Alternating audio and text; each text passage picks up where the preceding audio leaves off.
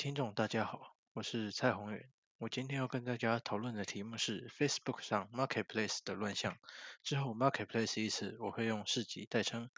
Facebook 市集是 Facebook 在二零一六年十月三日所新增的功能，允许用户在 Facebook 上购买和销售物品，而使用者只需上传物品和写下物品的描述、状态，并且设定标题和价格，就可以在市集上架物品。但在上线两天后，市集就变了。有些用户已经开始在这平台上销售包括毒品、动物和成人服务在内的违规商品。用户在 Facebook 市场平台上发布的东西包括蛇、刺猬、鱼以及声称提供付费服务的女性照片。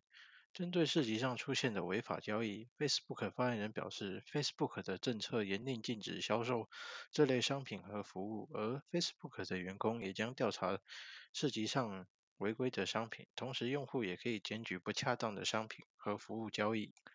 即使 Facebook 会对市集上的商品去做审查，但也因为市集极容易上架的特性，再加上 Facebook 其实对市集上的审查极为宽松，所以也就导致了市集成为一个充满诈骗的地方。不知道大家是否有逛过 Facebook 上的市集呢？在 Facebook 上的市集充斥着五花八门的产品，而且这些产品的价格还低得不可思议，像是一支全新的 iPhone Ten 只要十块钱。或者很多商品都直接写着免费来吸引人去点击，而这些商品通常都是由诈骗账号所放上去的。当你去看他们的商务档案时，就会发现大部分都是外国人的 Facebook，而这些外国人却又刚好都位于台湾，然后架上的商品也都是用中文标示。仔细想想就会发现，这个卖家的账户已经被有心人士盗用了，所以他卖的商品自然也会是假货。就算是台湾人卖家，也很有可能会是诈骗账号，因为市集允许卖家修改有关于自身的评价，这也代表之前可能有许多人已经受害了。虽然受害者有留下被诈骗的讯息，但留下的讯息被卖家删除了，导致后面的买家根本不清楚卖家的评价，从而让卖家可以反复的骗人。此外，市集还有一个问题是，买卖商品的页面是混杂在一起的，常常会有人想要在市集上争商品，譬如说我想要买一张桌子，于是，在市集上刊登讯息，但来联络我的人都是要来买这张桌子的，也就是说，我认为可以把买卖商品的区域在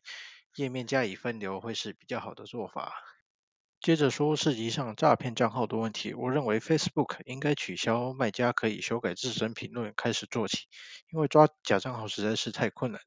每天有好几万个账号被盗用，然后现在也有生专门的网站来产生假账号，甚至网络上都有教学教你如何大量的申请假账号，因此想要完全制止的假账号活动是不可能的。所以我认为应该从增加假账号活动的难度开始下手。当一个假账号的